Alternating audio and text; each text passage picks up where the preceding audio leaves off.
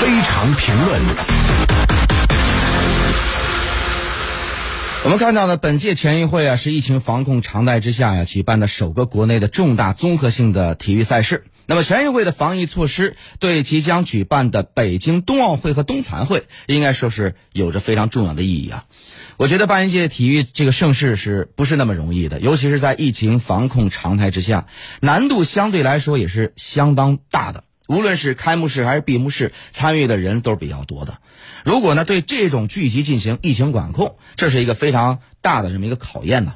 另外呢，赛事进行时呢，还要对运动员、教练员和他们的生活，呃，这个按照疫情常态化防控的方式进行组织和保障。那么呢，这种方式的经验，恰恰也是为明年二月份举办的冬奥会提供一个很好的借鉴。而且冬奥会作为一届国际赛事啊，明年将会有更多的国家来到北京张家口参加冬奥会。虽然呢，中国对疫情已经做到很好的管控，但是相对来说，世界还有相当多的国家呀，这个疫情都处在不那么好管控的阶段。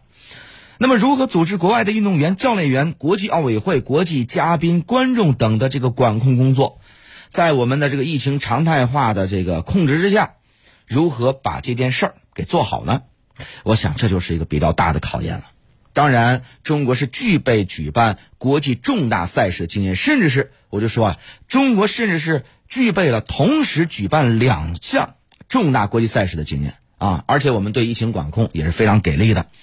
加上呢，这一次在西安举行的全运会所积累的这个丰富经验啊，相信也期待明年的北京冬奥会或者是冬残奥会啊，也能够圆满的成功的举行。